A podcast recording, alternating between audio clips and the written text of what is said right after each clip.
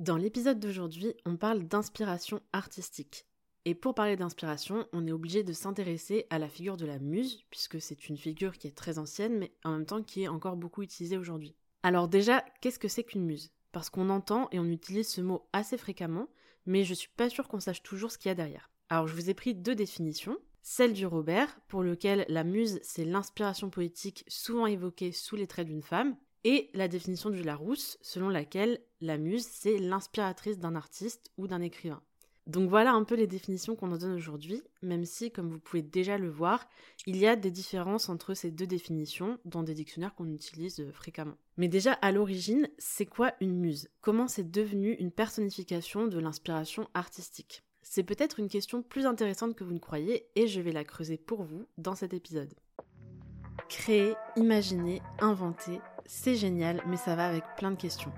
Moi c'est Cyrine et je vous accueille dans Chimère, le podcast où on parle création, créativité, art, artisanat, sans réponse toute faite, sans mépris et sans chichi.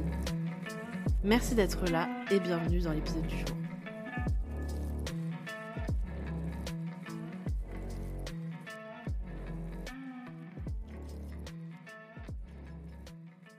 Salut tout le monde, je suis comme d'habitude très heureuse de vous retrouver pour ce nouvel épisode que j'ai décidé de dédier à la figure de la muse et les implications qu'ont cette figure dans comment est-ce qu'on voit les artistes, comment est-ce qu'on s'imagine leur processus de création et quelles implications ça a finalement pour nous dans la société. Alors comme beaucoup de choses qui façonnent nos façons de penser aujourd'hui, les muses remontent très loin. Certains, certaines d'entre vous le savent déjà probablement, à l'origine les muses sont issues de la mythologie grecque. Encore une fois, comme beaucoup de choses qui font partie de notre culture aujourd'hui.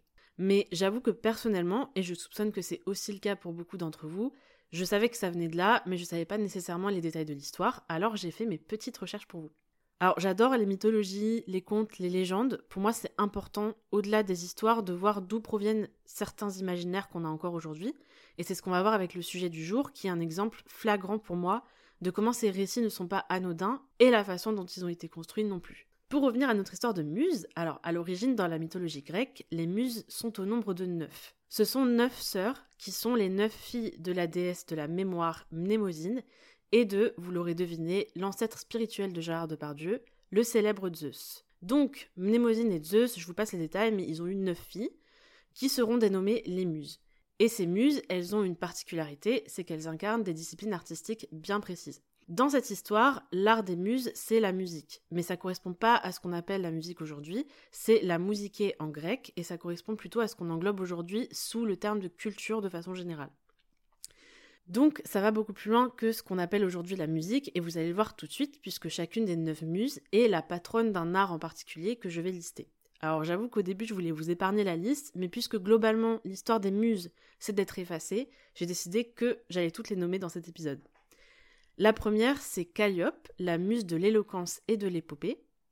La seconde c'est Clio, la muse de l'histoire. La troisième c'est Erato, la muse de la poésie lyrique et de la chorale. La quatrième, Euterpe, muse de la danse et de la poésie amoureuse.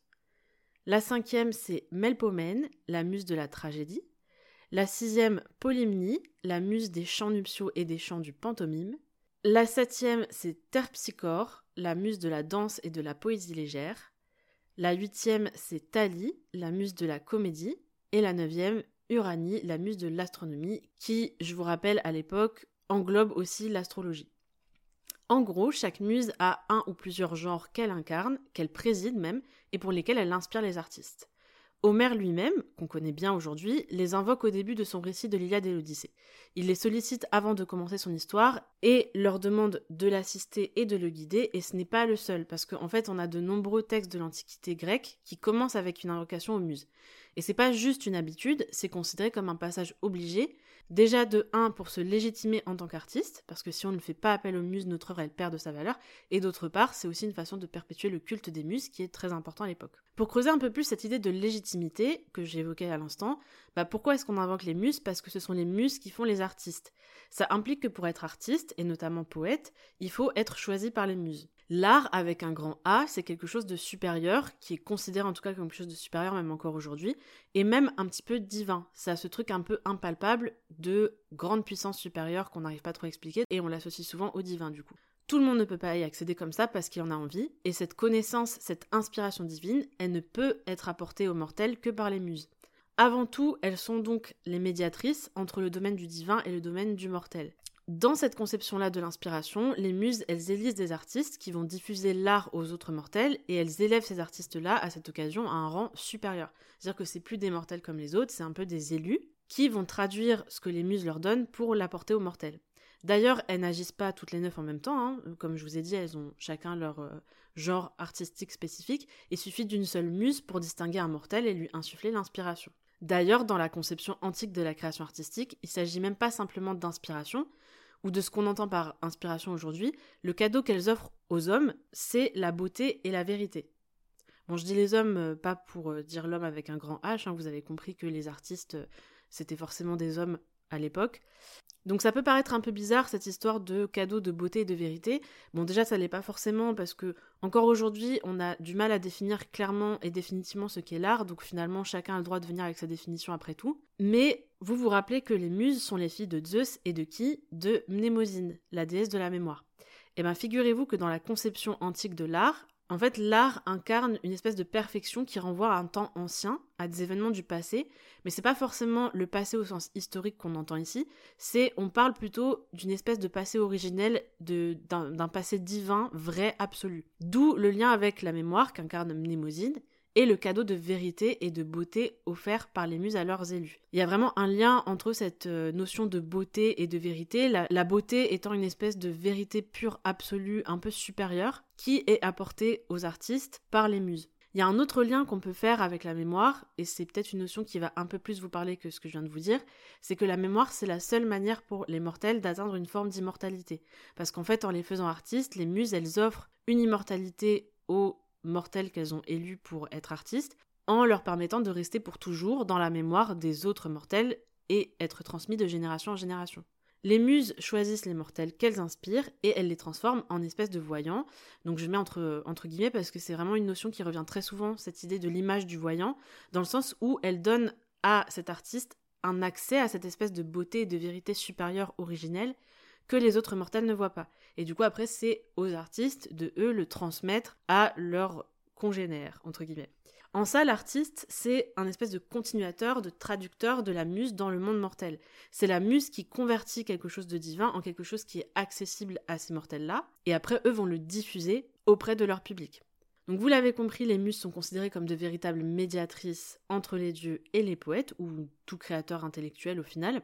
Et une chose qui est importante aussi dans cette vision-là, c'est que les muses, elles choisissent pas n'importe qui au hasard. C'est-à-dire que elles élisent des mortels parmi les mortels, mais sur les bases d'un talent qui serait déjà possédé par l'artiste. Donc la muse ne fait pas tout, il faut que l'artiste ait du talent parce que c'est en utilisant ce talent qu'il réussit à charmer l'auditoire. Dans cette version de l'histoire, les artistes sont désignés comme des élus par les muses, mais il y a quand même cette idée de mérite. Les muses choisissent les plus méritants et ceux qui possèdent ce talent intérieur et elle leur offre ce fameux cadeau de beauté et de vérité. Les mythes et les légendes autour des muses, c'est pas uniquement des histoires, c'est aussi un reflet, une mise en image de la façon dont on imagine la création artistique. Donc comment on la comprend, comment on la représente, comment on se représente les artistes aussi, tout ça c'est lié à ces imaginaires qu'on peut avoir et qui partent de ces récits-là. En tout cas, vous commencez à avoir l'habitude maintenant, ce sont des questions qui sont pas du tout triviales. Donc je vais pas m'étendre plus sur l'Antiquité parce que sinon ce podcast va faire 4 heures. Mais voilà, ce qu'il faut retenir c'est que dans l'Antiquité, les muses c'est des personnifications divines qui font cadeau à quelques élus de l'inspiration artistique. Et comme on l'a vu au début de l'épisode, aujourd'hui quand on parle de muses, on fait référence à des personnes bien humaines qui n'agissent pas aussi directement sur la création artistique. Pour rappel, du coup les définitions que je vous ai lues au début d'épisode, c'était pour le Robert, euh, la muse c'est l'inspiration poétique, donc un concept, hein, une notion, souvent évoquée sous les traits d'une femme. Donc ça veut dire que c'est une notion un peu abstraite, mais qui est personnifiée en la personne d'une femme le plus souvent. Pour le Larousse, c'est carrément une personne. C'est-à-dire que la muse, c'est l'inspiratrice d'un écrivain, euh, d'un écrivain ou d'un artiste. Je sais pas pourquoi les deux sont séparés, mais voilà. Et donc du coup, déjà là, il y a une petite différence, mais en tous les cas, on voit que la muse fait bien référence à une personne concrète qui inspire l'artiste, mais qui n'agit pas aussi directement sur la création artistique. Parce que dans cette conception, les rapports sont inversés. En gros, c'est pas la muse qui choisit l'artiste, mais c'est l'artiste qui choisit la muse. D'ailleurs, en fait, la muse, elle n'est faite muse qu'à travers les yeux de l'artiste. Et uniquement ces yeux-là. C'est-à-dire que c'est l'artiste qui va choisir sa muse et qui va s'inspirer d'elle pour ses œuvres. La muse, dans cette conception-là, elle n'a pas du tout d'agentivité elle n'a de valeur que sous le regard de l'artiste. Elle prend pas nécessairement part active dans la création, contrairement aux muses originelles entre guillemets, donc les muses antiques, et d'ailleurs elle peut être remplacée ou mise de côté, et ça on en reparlera euh, tout à l'heure. Alors pour bien comprendre l'intérêt de ce sujet-là, il faut retourner au cœur du problème. Et le cœur du problème, c'est pas les muses finalement. Là je m'en sers comme porte d'entrée, mais la vraie question qui se pose derrière, c'est la question de l'inspiration artistique. Les questions principales autour de la création artistique et de l'inspiration, elles tournent autour de deux points. Le premier point, c'est est-ce que l'inspiration, elle est intérieure ou extérieure à l'artiste? Est-ce que ça provient de lui ou est-ce que ça provient d'une personne, d'une entité extérieure? La deuxième question qui est importante, c'est d'où est-ce qu'elle provient? Si elle vient de l'extérieur. Est-ce qu'elle est d'origine humaine ou est-ce qu'elle est d'origine divine? Dans l'Antiquité grecque, on l'a vu, l'inspiration, elle vient du divin. Elle est offerte par les muses à des humains triés sur le volet, et donc du coup l'inspiration elle est complètement extérieure, et après elle est mise en valeur par le talent de l'artiste. Donc ça, c'est la vision antique. Après, le temps passe, euh, l'intérêt pour les muses décline, en même temps que décline également le culte des dieux grecs. Donc ça, c'est assez logique, puisque bon, c'est un système de croyance qui périclite, donc l'intérêt pour les muses périclite en même temps. Et puis, après, il y a la chrétienté qui relègue les muses un petit peu au passé, à un paganisme dont on ne veut plus entendre parler. Et pour ce qui est de l'inspiration politique, on va invoquer plutôt le Saint-Esprit. Donc jusque-là, c'est logique, on change de culte, de système de croyance, donc ça influence forcément le rapport qu'on a à l'art et à l'inspiration poétique. Donc après, je vais faire un grand pas, euh, puisque comme je vous dis, les muses, elles ont été vraiment mises de côté. On va faire un grand pas et on arrive à la Renaissance, qui est connue pour un retour à l'Antiquité euh, avec un grand A. Et c'est là que la notion de muse, elle revient un petit peu sur le tapis, puisque déjà, on a beaucoup de, de créations du coup qui évoquent l'Antiquité, donc on va avoir beaucoup de peintures, de sculptures qui représentent des muses, mais en plus elle revient sur le tapis dans la question de l'inspiration artistique. Mais cette fois, la muse, elle prend plutôt les traits d'une femme, d'une femme aimée qui inspire l'artiste et à qui ce dernier va souvent dédier l'œuvre qu'il a créée. Donc voilà, la muse revient un petit peu dans la terminologie employée et elle fait référence cette fois-ci à une personne et plus à une entité divine qui inspire l'artiste. On va reparler pas mal d'inspiration au 19e siècle pendant le romantisme, et c'est là qu'il y a un gros tournant, puisque jusque-là on restait sur la recherche du beau, donc cette fameuse idée de beauté, vérité qui est associée à l'art. Et avec le romantisme, c'est plus simplement ça, l'art, c'est plus simplement le beau. Les œuvres, elles vont aussi évoquer des thématiques bien précises comme le temps qui passe, la mort, la solitude, des thématiques qui sont vraiment internes à l'artiste. Et du coup, la figure de la femme aimée comme muse, elle est toujours présente. Mais il y a une autre source d'inspiration qui est plus interne à l'artiste et qui apparaît très très clairement dans les œuvres. Et c'est une source plus interne dans laquelle l'artiste va puiser pour évoquer les sujets qui le touchent, qui le tourmentent. Mais du coup, si l'inspiration artistique à ce moment-là, elle est plus envisagée comme interne à l'artiste, pour autant la dimension divine, elle est toujours bien présente. Et pour vous illustrer ça, j'ai sélectionné pour vous quelques citations d'artistes bien connus de l'époque et qui vous donneront un petit peu un aperçu de la façon dont ces artistes se perçoivent. Pour la première citation, j'ai décidé de prendre un extrait d'un poème de Victor Hugo intitulé Fonction du poète et publié dans le recueil de poèmes Les rayons et les ombres. Dans ce poème, Victor explique que pour lui, le poète est un, je cite, rêveur sacré. Il précise sa pensée quelques lignes plus tard, où il écrit, encore une fois je cite, Dieu par la voix basse à son âme, comme aux forêts et comme aux flots. Donc, dans cette vision-là, le poète est mu, comme le sont les éléments de la nature, par Dieu lui-même. C'est-à-dire que quand il crée, il est guidé par Dieu, comme les arbres qui poussent et les rivières qui coulent. Le poète ici, il a donc une fonction qui est quasiment prophétique. Hein, euh, je j'aimerais bien exagérer pour la blague, mais c'est vraiment ce qui est dit. Il retransmet, du coup, pour lui, le poète retransmet ce que lui dicte Dieu. Merci Victor pour ces précisions. Et on va passer à un autre poète bien connu, Charles Baudelaire. Dans son poème L'Albatros, qui est aussi très très connu, Charles explique que le poète est un prince des nuées exilé au sol. Alors, euh, prince des plus loin nuées, exilé au sol. Donc dans ce poème, Charles se met en scène lui-même, planant au-dessus des hommes. Ici, la référence au céleste, elle est claire et assumée. Le poète, à l'origine, plane au-dessus des mortels, mais a été obligé de vivre sur Terre en leur compagnie, mais il reste un être supérieur parmi ses semblables. Et pour la troisième et dernière citation dans la catégorie Leçon de self-esteem par les white boys du 19e siècle, c'est une phrase que vous avez peut-être déjà entendue, peut-être de ma bouche, en vérité, parce je l'ai utilisée euh, plusieurs fois, je pense, euh, peut-être même dans ce podcast ou dans des mails ou dans d'autres contenus, c'est le fameux je est un autre. Alors c'est très marrant parce que cette phrase elle est souvent utilisée ou interprétée pour parler du fait que nos expériences en tant qu'individus, elles sont beaucoup plus communes que ce qu'on pense, que les humains sont reliés par des vécus communs, etc. Donc en fait, ça veut dire que quand on parle de nous, on parle aussi des autres parce qu'on a toujours cette impression en tant qu'humain qu'on vit des choses très très uniques et que personne ne peut vraiment comprendre ce qu'on ressent et ce qu'on vit. Et l'idée c'est de dire que bah en fait euh, oui, on a des vécus qui sont uniques mais on partage plein d'expériences avec d'autres personnes et que du coup euh, parler de toi c'est aussi parler des expériences qui sont vécues par les autres. C'est comme ça que moi on me l'avait présenté plusieurs fois, c'est comme ça que je l'ai utilisé aussi. Mais euh, en faisant des recherches pour cet épisode, j'ai appris que le contexte dans lequel avait été écrit cette phrase, il était un petit peu différent de ce que je pensais. En fait, Arthur, quand il écrit ça dans ses correspondances, quand il écrit Je est un autre, il parle de la création artistique et il explique à ce moment-là que quand il crée, c'est comme s'il créait malgré lui, comme si une espèce de puissance supérieure prenait possession de lui et qu'il se reconnaissait plus. Et c'est là qu'il dit Je est un autre, parce que quand je crée, je ne me reconnais pas, parce que en gros, c'est Dieu qui a pris possession de moi pour créer quelque chose de magnifique. Donc bon, on commence à connaître la chanson, encore une nouvelle évocation au divin, on adore. On l'a compris, ces artistes, ils ont lu quelques bouquins sur le self-love et ils se perçoivent comme des élus de Dieu lui-même sur Terre. Mais euh, même s'il y a beaucoup à dire sur tout ça et qu'on en dira beaucoup plus plus tard, promis. Je sais que je dis souvent ça, mais il y a vraiment beaucoup de sujets abordés dans ce podcast, donc euh, vous inquiétez pas, les épisodes arrivent. Mais on va revenir à notre sujet, où sont les muses dans tout ça? Parce que là, du coup, on va dire qu'on se retrouve dans une situation où les artistes reprennent, entre guillemets, un petit peu leur, euh, leur pouvoir sur leurs œuvres, leur pouvoir sur leur inspiration, leur création. Euh, le divin n'est pas du tout abandonné, le divin est toujours là, mais le divin s'adresse à eux directement, plus par l'intermédiaire d'une personnalité supérieure ou d'une personnalité féminine.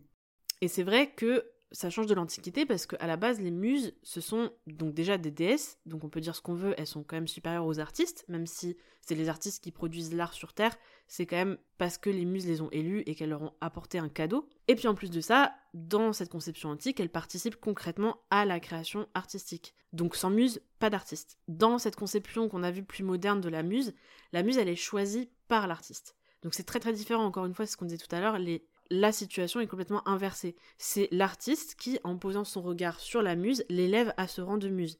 Et c'est lui qui peut décider de lui retirer ce rôle parce que, oui, la muse, du coup, comme ce n'est plus qu'une humaine, elle est remplaçable et elle est échangeable. C'est comme ça, par exemple, que la première femme de Rembrandt, un autre nom que vous connaissez, qui s'appelait Saskia van Willenburg, donc sa femme qui, euh, pour vous donner un peu de contexte, était également sa muse, et en fait elle a été très connue parce qu'elle était sur beaucoup de ses portraits, et une chose que j'ai appris en faisant des recherches, c'est qu'elle était peintre aussi, peintresse même, et ben, en fait elle est décédée à l'âge de 30 ans, probablement de maladie et après de multiples fausses couches, et après sa mort, j'aimerais bien dire que Rembrandt s'isole et peint des portraits de sa muse bien-aimée, l'amour de sa vie parti trop tôt, mais malheureusement ce n'est pas le chemin que Rembrandt a décidé d'emprunter puisqu'il a trouvé une autre muse et qu'il a vendu l'emplacement de la tombe de sa femme décédée pour payer celui de sa nouvelle muse. Voilà. Donc voilà ce qu'on gagne à être la muse d'un homme qui se prend pour Dieu. Et je vais m'arrêter ici pour la rétrospective historique parce que bon déjà ça vous le sentez peut-être, mais ça m'énerve de parler de ça. Euh, en tout cas de ces anecdotes-là. Et puis aussi parce que j'ai conscience que euh, si je veux faire une rétrospective complète de l'histoire de la muse, c'est incomplet. Euh, moi, je suis pas historienne et je prétends pas l'être pour cet épisode. Mon but ici, c'est vraiment de vous donner des éléments de compréhension de la notion de muse, parce qu'en fait, cette notion, elle est encore utilisée aujourd'hui. Euh, certes beaucoup moins qu'elle ne l'a été dans le passé, mais elle revient quand même assez régulièrement dans euh, des articles ou des reportages pour désigner une femme qui a été en relation avec un artiste. Et euh, le fait qu'on utilise cette terminologie, c'est pas anodin, comme vous l'avez compris, j'espère. Donc voilà, l'idée c'est que si vous voulez en savoir plus sur la notion de muse, je vous invite à faire des recherches supplémentaires avec les petits trucs que je vous ai donnés là. en tapant ces mots-clés-là, vous pourrez retrouver d'autres informations encore. Moi, je voulais juste vous donner une base pour comprendre un petit peu d'où ça vient, cette terminologie-là, et pourquoi, en fait, c'est encore moi je trouve très problématique d'utiliser ça aujourd'hui, surtout euh, en sachant que au final peu de gens connaissent vraiment l'histoire qu'il y a derrière. Et moi la première quand j'ai fait ces recherches, j'ai appris plein de choses et il y a encore plein de choses que je ne sais pas. Donc pour revenir un petit peu sur la notion de muse, euh, bah, en fait ce qu'on voit ici c'est que la conception de l'inspiration artistique elle évolue. Peu importe comment on définit l'art, parce qu'on est toujours à se poser 20 000 questions et à pas se mettre d'accord sur comment on définit ça, en fait l'inspiration artistique c'est quelque chose de flou et euh, d'impalpable qu'on essaye de décrire comme on peut. Et c'est aussi pour ça que c'est pas évident, je pense, de définir l'art, parce que déjà, en fait, il y a vraiment quelque chose qu'on n'arrive pas à appréhender, qu'on n'arrive pas à voir, qui est invisible et qui euh, bah, explique pourquoi est-ce qu'on a essayé d'expliquer ça par euh, l'intervention de puissance supérieure. Et c'est justement là, en fait, que la notion de muse, elle permet de parler des mystères de l'inspiration qu'on a du mal à expliquer avec précision. Alors au final, c'est une question qui est importante, euh, celle de l'inspiration, de la création artistique et des figures d'inspiration, parce que ça reflète et ça influe simultanément sur la structure de la société. Et ça paraît peut-être aller loin, mais en fait euh, non, parce que non, c'est pas anodin de placer certains humains au-dessus du reste, et même euh, je m'autorise à le faire parce que eux-mêmes s'autoproclament ainsi, de les considérer comme des êtres quasiment divins. Et non, on ne peut pas dire que tout ça est sans conséquence pour la vie des autres. Demandez à toutes ces personnes qui subissent par exemple des agressions par ces personnes qu'on a mis sur un piédestal, sous prétexte qu'ils avaient ce petit truc impalpable qui les met euh, irrévocablement au-dessus de leurs congénères, bah demandez-leur ce que c'est de croiser le chemin de quelqu'un à qui tout le monde dit que c'est ok de se prendre pour Dieu. Donc on reparlera de cette figure de l'artiste et de toutes les horreurs qu'elle permet, euh, promis, j'en ferai un épisode dédié parce que c'est super intéressant.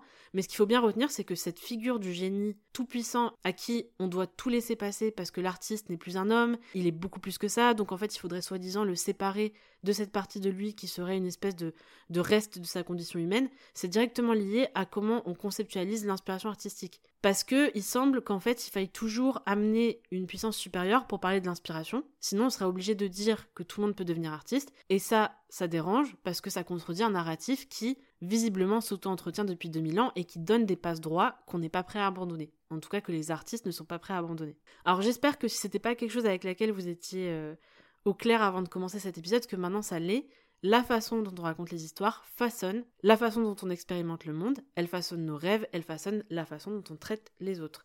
Beaucoup de façons, désolé, c'est la langue française. La figure de la muse, elle est un très bon exemple de ça. Pour créer, l'artiste puise dans son inconscient, donc euh, encore une fois, on sait pas trop d'où ça vient, mais ça vient de lui. Et la muse, c'est une espèce de déclencheur qui lui révèle son potentiel. En tout cas, c'est la vision un petit peu plus contemporaine de la muse. Le fait que ce soit une figure féminine, c'est pas anodin non plus. Tout est bon toujours pour invisibiliser le travail des femmes, pour leur donner une petite place en leur rappelant bien qu'elles ne sont pas les créatrices à la fin de la journée, et c'est pas anodin non plus de les reléguer à un rang subalterne dans la création, tout en prétextant faire l'inverse. Parce que la muse, elle est censée être une femme qui est valorisée entre les femmes. Donc on pourrait parler aussi de cette rhétorique de distinguer quelques élus parmi le groupe total pour donner envie aux gens à l'intérieur de ce groupe de se battre pour être les élus, alors que le vrai problème, c'est qu'elles sont déjà de base reléguées à un rang subalterne. Et enfin, tout est bon pour leur piquer leur travail ou l'effacer à l'occasion parce que au-delà des histoires que je vous ai racontées, en fait, dans l'histoire, il y a beaucoup de muses qui étaient elles-mêmes des artistes et qui ont été rarement connues pour ça. Euh, par exemple, encore une fois, la femme de Rembrandt qui a été connue plus pour les portraits d'elle de son mari que pour ses propres œuvres. Et ce n'est pas la seule, et il y a beaucoup de muses dans l'histoire qui ne sont pas du tout connues pour leurs œuvres et d'ailleurs dont les œuvres ont été euh, complètement euh, effacées par l'artiste qui les avait prises pour muses. Et enfin, pour la version plus récente de la muse, il y a une question qui me trotte dans la tête depuis que j'ai commencé à travailler sur ce sujet.